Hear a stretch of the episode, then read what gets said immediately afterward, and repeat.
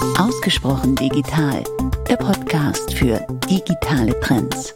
Hallo und herzlich willkommen zu einer neuen Folge von Ausgesprochen digital. Mein Name ist Steffen Wenzel und ich freue mich sehr, dass Sie heute wieder zu Gast sind.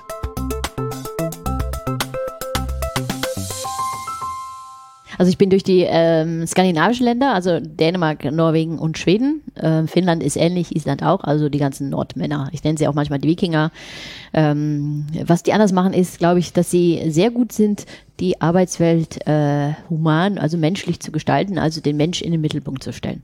Ähm, ich denke, das ist die Hauptsache, dass du mit deinem gesamten Leben, mit deiner gesamten Persönlichkeit, äh, mit deinen Stärken und deinen Schwächen ähm, dich einbringen kannst und sollst auf der Arbeit und dass sich das Unternehmen eher so um die Menschen herum formt als andersrum.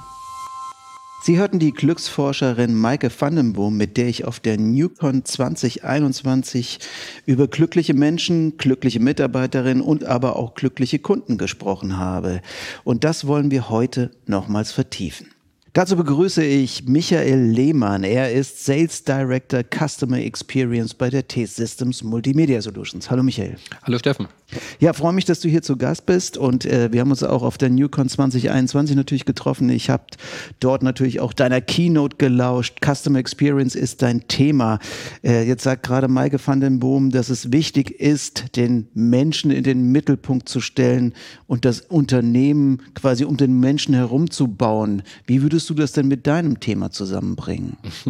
ähm, das hat Maike wirklich richtig gesagt und ähm, Maike kann das so auf zwei Faktoren rausbringen. Einmal auf die Mitarbeiter, der Mensch im Mittelpunkt des, des täglichen Handelns und äh, bei mir ist es tatsächlich eher das, der, der Kunde im Mittelpunkt des Unternehmens. Also alles, was wir im Unternehmen tun, soll nicht im Eigensinn passieren, soll nicht deshalb passieren, weil wir Reports machen des Reports wegen, soll nicht passieren, weil wir irgendwelche, naja, ähm, Veranstaltungen, Folien machen wollen oder sonst was, sondern muss immer passieren im Sinne denn, was passiert mit dem Kunden, welche Produkte, welche Services, welche Dienstleistungen ähm, bringe ich an den Kunden und ähm, deshalb muss ich mich nicht selbst fragen, was ist das Optimale für den Kunden, was ich vielleicht noch vor 20, 30 Jahren gemacht habe, sondern ich muss auf den Kunden hören, was will er von mir haben. Und wenn ich das mache, dann habe ich irgendwann glückliche Kunden, die meine Advokaten sind im besten Fall. Okay, also das ist ein Punkt deiner Strategie, den Kunden also zu fragen. Gibt es noch weitere Eckpfeiler, die du so für dich in deiner Arbeit siehst? Mhm. Ja, das Wichtigste, die Herausforderung ist schon, den Kunden in den Mittelpunkt stellen. Ähm, und jetzt muss ich mir als Unternehmen überlegen, wie trete ich mit meinem Kunden eigentlich in Interaktion? Das ist ja das Spannende eigentlich. Also es gibt hier die Touchpoints, es gibt unglaublich viele Touchpoints. Eines der größten Automobilhersteller hat äh, vor kurzem mal durchgerechnet, äh, wie viele Touchpoints haben die eigentlich? Das sind 400 Touchpoints. Also man kommt mit 400 Punkten, Interaktionspunkten mit seinem Kunden, mit seinem Klientel in Berührung. Das sind online genauso wie offline äh, Interaktionstouchpunkte. Ähm, und das erste, was man sich überlegen muss, wie verbinde ich diese Punkte überhaupt miteinander? Also das Schlimmste, was passiert, Steffen, du rufst beim Callcenter an, in irgendwo auch immer, ähm, hast aber im Vorfeld schon eine E-Mail geschrieben über ein Kontaktformular und der Agent auf der anderen Seite fragt dich, wer sind Sie eigentlich? Geben Sie mir nochmal Ihre Nummer, Ihre Telefonnummer. Du rufst ja schon mit deiner Handynummer höchstwahrscheinlich an. Und der fragt dich trotzdem noch, gib mir mal deine Handynummer, gib mir mal deine Kundennummer. Wer bist du eigentlich? Was hast du nochmal für ein Problem? Ähm, irgendwie nervt das, wenn du doch eigentlich weißt, dass in so einer digitalen Welt alles miteinander verbunden sein kann, oder? Absolut. Also ich meine, natürlich ist man glücklich, wenn man beispielsweise am Anfang wird mir manchmal aufgefordert, seine Nummer einzugeben, ja, seine Telefonnummer, dass man dann natürlich auch schon automatisch automatisch begrüßt wird, gelingt mir sehr selten, dass das passiert, sondern es ist für mich wie immer eine Warteschlange und ich muss den gleichen Kram nochmal machen. Genau. Und du siehst, was das Problem ist. Und jetzt überlege, ähm, das passiert bei den verbalen Interaktionspunkten. Also du bist am Telefon, hast vorweg ein Online-Formular eingegeben. Dir ist es bestimmt schon ganz oft passiert, dass du zwei, drei verschiedene Online-Formulare ausfüllst. Also du meldest dich beispielsweise bei einer App an. Du hast einen Online-Shop und vielleicht noch irgendwo so ein Serviceportal. Hast vielleicht unterschiedliche Logins, hast unterschiedliche Passworte, gibst überall das Gleiche ein, äh, wählst dich immer jetzt dir gleich an und dann wählst du nochmal in irgendwo einen Kundenservice rein und die kennen dich vielleicht auch nicht. Das ist ganz schön nervig. Und genau das, jetzt überlege mal, wie stark stellt so ein Unternehmen den Kunden in den Fokus statt einzelne Abteilungen, die dort im Unternehmen agieren. Und ich behaupte, wenn wir das gescheit orchestrieren und miteinander verbinden, dann stellst du den Kunden in den Mittelpunkt deines Services im ersten Schritt Und irgendwann kommst du auch dahin, dass du deine Produktwelten, deine Dienstleistungen da drumherum auch in den Mittelpunkt deines Kunden stellst. Mhm. Also Glücksmomente schaffen im Service, ganz wichtig, den Kunden in den Mittelpunkt stellen, aber das Produkt an sich ist natürlich ja auch immer noch ganz wichtig. Ne? Also zu sagen, ich muss ein Produkt verkaufen und das muss natürlich auch irgendwas können, oder? Also mir macht natürlich auch äh, ein Produkt Spaß, weil, weil, ich, weil das dann irgendetwas kann oder weil es mir an einer bestimmten Stelle extrem hilft. Ah, naja, das Produkt in den Mittelpunkt stellen, ja, das ist wichtig, aber du musst dich dann immer hinterfragen, ist das das Produkt, was du selbst entwickelt hast? Mit in deiner eigenen Welt, mit deinen eigenen Product Owner, mit deinen eigenen Produktmanagern? Oder ist es das Produkt, was der Kunde tatsächlich haben will? Die Frage musst du dir immer stellen. Also wie kommst du tatsächlich an deinen Endkunden ran? Ähm, wie kriegst du die Informationen? Wie kriegst du die Bedarfe deines Endkunden? Es gibt unglaublich viele Startups, ähm, die disruptiv in bestehende Großunternehmen reinwirken äh, und Großunternehmen auch tatsächlich torpedieren, nur weil sie ganz, ganz eng am Kunden sind. Die gehen halt mit ihrer App irgendwo in eine Bar, geben dem Anwender ein Getränk aus, einen 5-Euro-Gutschein, was auch immer, und fragen, was hältst du von dieser Anwendung und was, was brauchst du dafür noch, dass du das, dass du das Produkt, dass du diese App, dass du die liebst. Ähm, nicht umsonst gibt es so eine kleinen Fintechs, die durch die Decke gehen. Nicht umsonst ist so ein großer Tesla, der jetzt aktuell da ist, der disruptiert tatsächlich große deutsche Automotive-Konzerne. Nicht umsonst passiert sowas gerade, weil die ganz, ganz eng am Kunden sind und das nicht mit dem Produkt zum Teil glücklich machen, weil was ist so ein Tesla? Wenn du mal schaust, wie, wie ein Tesla gebaut ist, jetzt mal ganz ehrlich, ähm, im Vergleich zu einem großen deutschen ähm, Automobilhersteller, der Luxus verspricht, ist das schon eine andere Qualität. Aber das, was da passiert in diesem Auto, das ist einfach genial. Mhm. Ähm, wie schnell die so eine, auf so einer Plattform das Ganze ausrollen können, wie schnell die Software-Updates reinbringen können, wie dicht die an, am Kunden sind, an den Bedarfen, wenn so ein Auto auch mal vielleicht zum Teil autonom fahren kann. Das ist das, woran ich mich eigentlich verlieben kann zukünftig. Mhm. Also Fragen stellen ist wichtig. Das kennen wir ja insbesondere aus jeder Beziehung, immer den anderen auch zu fragen, wie es ihm geht. Wir haben nämlich auch Kunden gefragt, wie es ihnen damit geht und wie sie das alles anstellen. Und dazu haben wir jetzt nämlich Jan Götzel, er ist Head of Digital Solutions bei Solawatt oder bei Solawatt. Da streiten wir noch ein bisschen drüber. äh, vielleicht kann uns das der Jan Götzel irgendwann mal sagen. Und dementsprechend hören wir ihn jetzt mal. Wir haben permanent unser Ohr am Kunden, sowohl im B2C-Bereich wie auch im B2B-Bereich. Wir nutzen verschiedenste Feedback-Schleifen, die von den Kunden genutzt werden. Doch das Wichtige ist, die dürfen nicht im Sande verlaufen. Das heißt, Prozesse zu etablieren, um diese Feedback-Schleifen auch dementsprechend wieder in die Entwicklung einfließen zu lassen. Feedback-Schleifen, äh, wichtiges Thema. Also das heißt nicht nur Fragen, sondern dann natürlich dann auch die Antworten, die man bekommt, auch wieder einbauen. Die Antworten einbauen und möglichst schnell auch immer zu verproben geben. Ähm, und auch wenn es ein ganz lapidares Beispiel ist. Ähm, du siehst, was mit äh, wie, wir, wie wir gelernt haben, mit Beta-Versionen zu agieren. Du hast selbst ein Smartphone, du nutzt selbst ganz viele Apps, denke ich, und du siehst, wie oft da so ein Update kommt. Was machen denn die, die App-Entwickler, was machen denn die Produktentwickler? Nichts anderes, außer mit dem Kunden gemeinsam zu entwickeln. Die Feedbacks aufnehmen, einbringen, ein neues Update rausgeben und nicht jahrelang konzipieren. Nicht ein, zwei Jahre ein Konzept schreiben, dann ein Produkt an den Markt bringen, was vielleicht komplett am Bedarf vorbeigeht. Das ist das Feedback, was ich sofort reingebe. Mhm. Jetzt haben wir das Feedback und jetzt haben wir vielleicht auch ein gutes Feedback und können da wieder eine Weiterentwicklung machen. Ist es denn aber auch für den Kunden, jetzt also für den Kunden von dir, den du jetzt hast, ist das Glück auch in irgendeiner Form messbar? Ist der Erfolg der Kundeninteraktion messbar? Wie beratet ihr dahingehend eure Kunden? Ist das Glück messbar? Ähm, das Glück ist insofern messbar, als dass du auf der einen Seite Kunden oder keine Negativbeispiele mehr im Netz hast.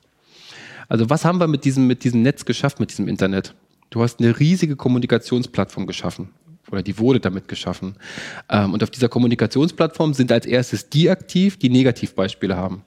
Also wenn du ein schlechtes Erlebnis hast, mit wem auch immer, dann wird das sofort auf Twitter, dann geht das sofort auf LinkedIn, das wird ganz, ganz schnell verteilt.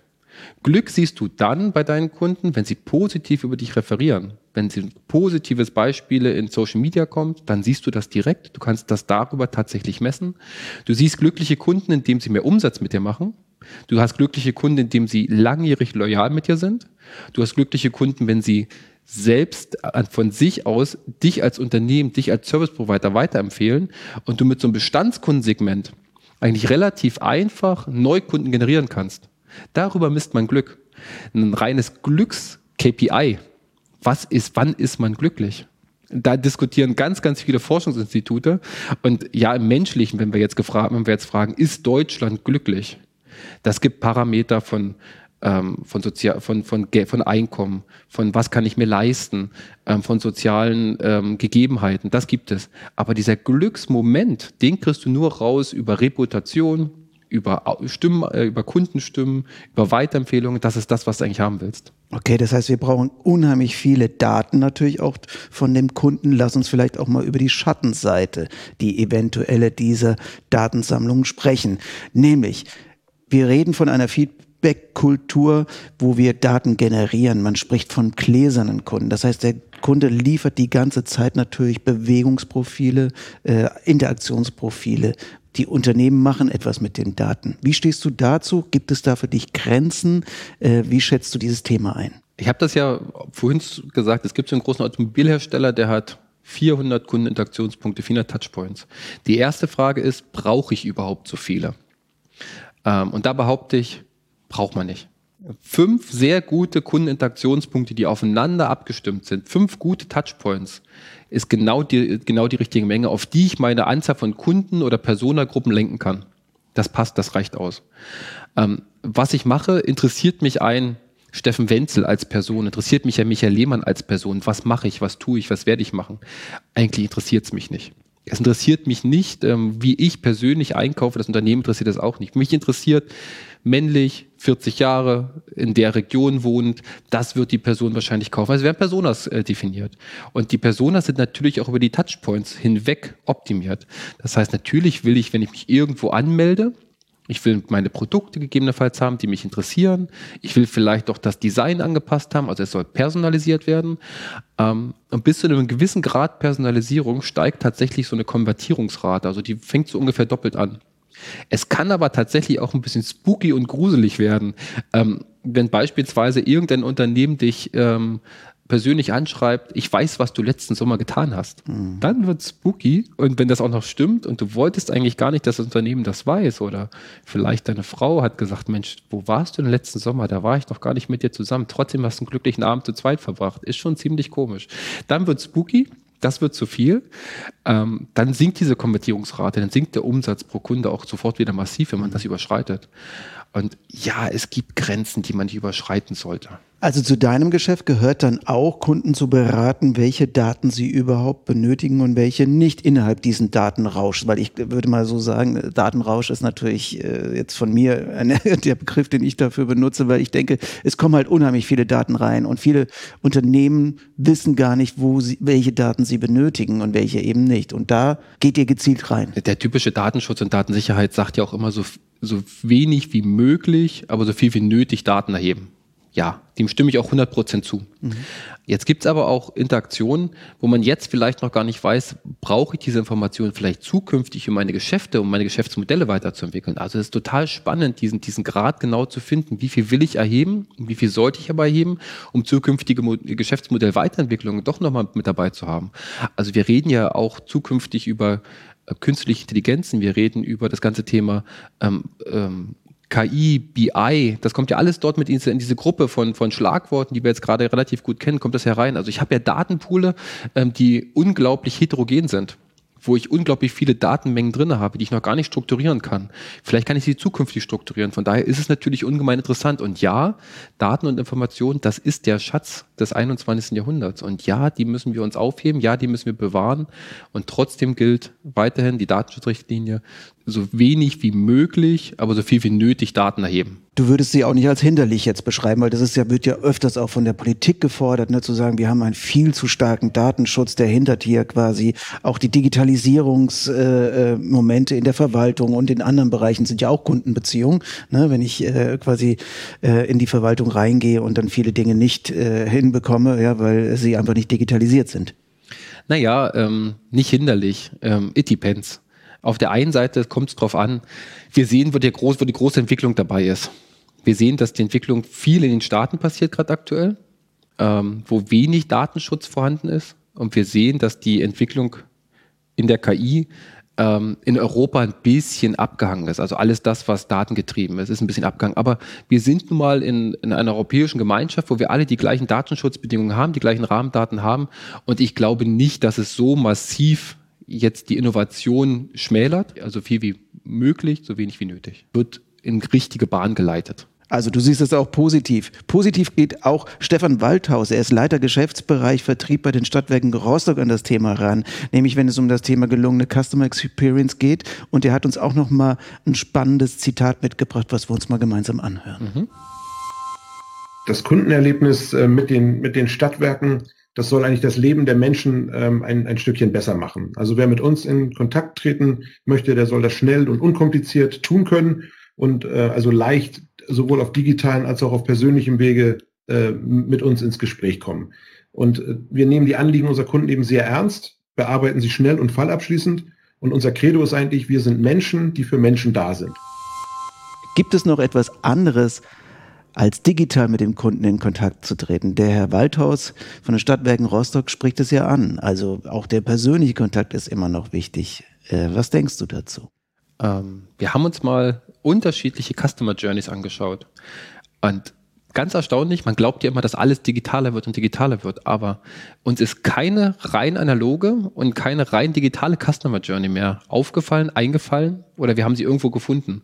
Also es ist immer ein Misch. Das fängt an bei ganz, ganz rein digitalen Unternehmen, die Plakatwände haben, die auch äh, Service- oder Vertriebsmitarbeiter losschicken, was auch ein komplett analoger äh, Touchpoint ist, die immer noch Briefe verschicken, auch das gibt es ganz häufig, dass man, dass man weiterhin Briefe verschickt, ähm, die aber auch ganz einfach irgendwo einen kleinen Pop-up-Store gebaut haben. Also das, man muss es genau, das ist der Punkt, man muss es schaffen, diese analog-digitale Welt miteinander zu verbinden und beide hängen ganz, ganz eng miteinander zusammen. Also bei, selbst bei rein digitalen Produkten, wenn jetzt zum Beispiel, ich ne, sage jetzt mal Spotify, ne? also da bin ich Abonnement oder kaufe ein Abonnement und höre Musik. Mhm. Äh, da gibt es noch äh, analoge Touchpoints? Ja, äh, jetzt gehe mir fällt ganz spontan ein, Toll. Äh, geh mal, geh mal in so, geh mal in so einen Supermarkt rein und da hast du diese kleinen Gutscheinkarten. Ah, eine analoge Gutscheinkarte. Stimmt. Die hast du sofort da. Guck mal in, in eine Zeitschrift rein. Mhm. Das ist, gibt's ab und zu mal noch so, so eine kleine Werbeanzeige von Spotify. Ja, das gibt es. Stimmt, kann man dann verschenken, anstatt jemand jemandem eine E-Mail zu schicken, genau. hat man haptisch was in der Hand und äh, kann einen Umschlag überreichen. Und jetzt musst du wissen, wer kauft das? Jetzt möchtest du auch natürlich wissen, auf wen verschenkt er das Ganze. Du möchtest attraktiver gestalten. Du musst wissen, wo du es hinstellst, damit es natürlich noch interessanter wird. Du möchtest damit eine Marke repräsentieren, auch in der, in der analogen Welt. Ähm, also es, es gibt keine reinen analogen oder digitalen Customer Journeys mehr. Sehr spannend und äh, beruhigt mich auch ein wenig. äh, ich hoffe, dass das auch so bleibt. Vielleicht abschließend hier heute in dem Gespräch mit dir, Michael, was meinst du? Ist, was ist die eigentliche Essenz von glücklichen Kundenerlebnissen? Also vielleicht auch nochmal so ein bisschen als Zusammenfassung von dem, was wir heute besprochen haben. Ein glückliches Kundenerlebnis ist, wenn ich auch als, als Mensch oder genauso wie du, wenn du an ein Unternehmen denkst und dir ein Lächeln auf die Lippen kommt dann hast du ein glückliches Kundenerlebnis. Und das kann, das kann sein, dass du einen tollen Service-Mitarbeiter dran hattest. Das kann sein, dass du individuell begrüßt wirst. Das kann auch ein Gutschein sein. Das ist aber auf jeden Fall eine Journey, ähm, die, die dich durchgängig, wirklich durchgängig auf allen Interaktionspunkten begleitet. Von der, vom ersten Kontaktpunkt bis zum Abschluss, bis zum Service und bis zum After Sales rein. Das geht im B2B genauso wie im B2C. Das ist total spannend. Man glaubt immer, das ist immer ein reines Endkundengeschäft, diese Customer Journey. Nein, es ist tatsächlich auch im B2B wichtig, weil Menschen kaufen bei Menschen und nicht bei Unternehmen. Die, wir wollen Erlebnisse haben. Und gerade in der Vielzahl, die wir jetzt, die jetzt auf uns einprasselt, habe ich als Konsument, ich als Unternehmen habe die Auswahl, zu wem ich gehe. Und der, der mich am persönlichsten versteht, der mich am persönlichsten, am menschlichen begleitet, der mir ein Lächeln auf die Lippen zaubert und dann auch mit einem perfekten Produkt oder mit einem Service mit mir interagiert und das für mich weiterentwickelt, dann habe ich dann, dann ist das für mich was, was Gutes, dann ist das für mich was Glückliches und dann fühle ich mich auch zufrieden und aufgehoben. Michael, vielen Dank, dass du heute hier bei uns zu Gast warst. Sehr gerne, Steffen. Ja, vielen Dank fürs Hören dieser Folge. Weitere Infos wie das Trendbook zum Thema Smarter Customer Experience finden Sie in den Show Notes. Ansonsten abonnieren Sie uns natürlich gern und hören Sie auch in die übrigen Folgen rein, in denen es um digitale Ethik in einer zunehmend automatisierten Arbeitswelt geht oder tauchen Sie mit Maike van den Boom in die glückliche Arbeitswelt der Wikinger ein. Und bleiben Sie glücklich.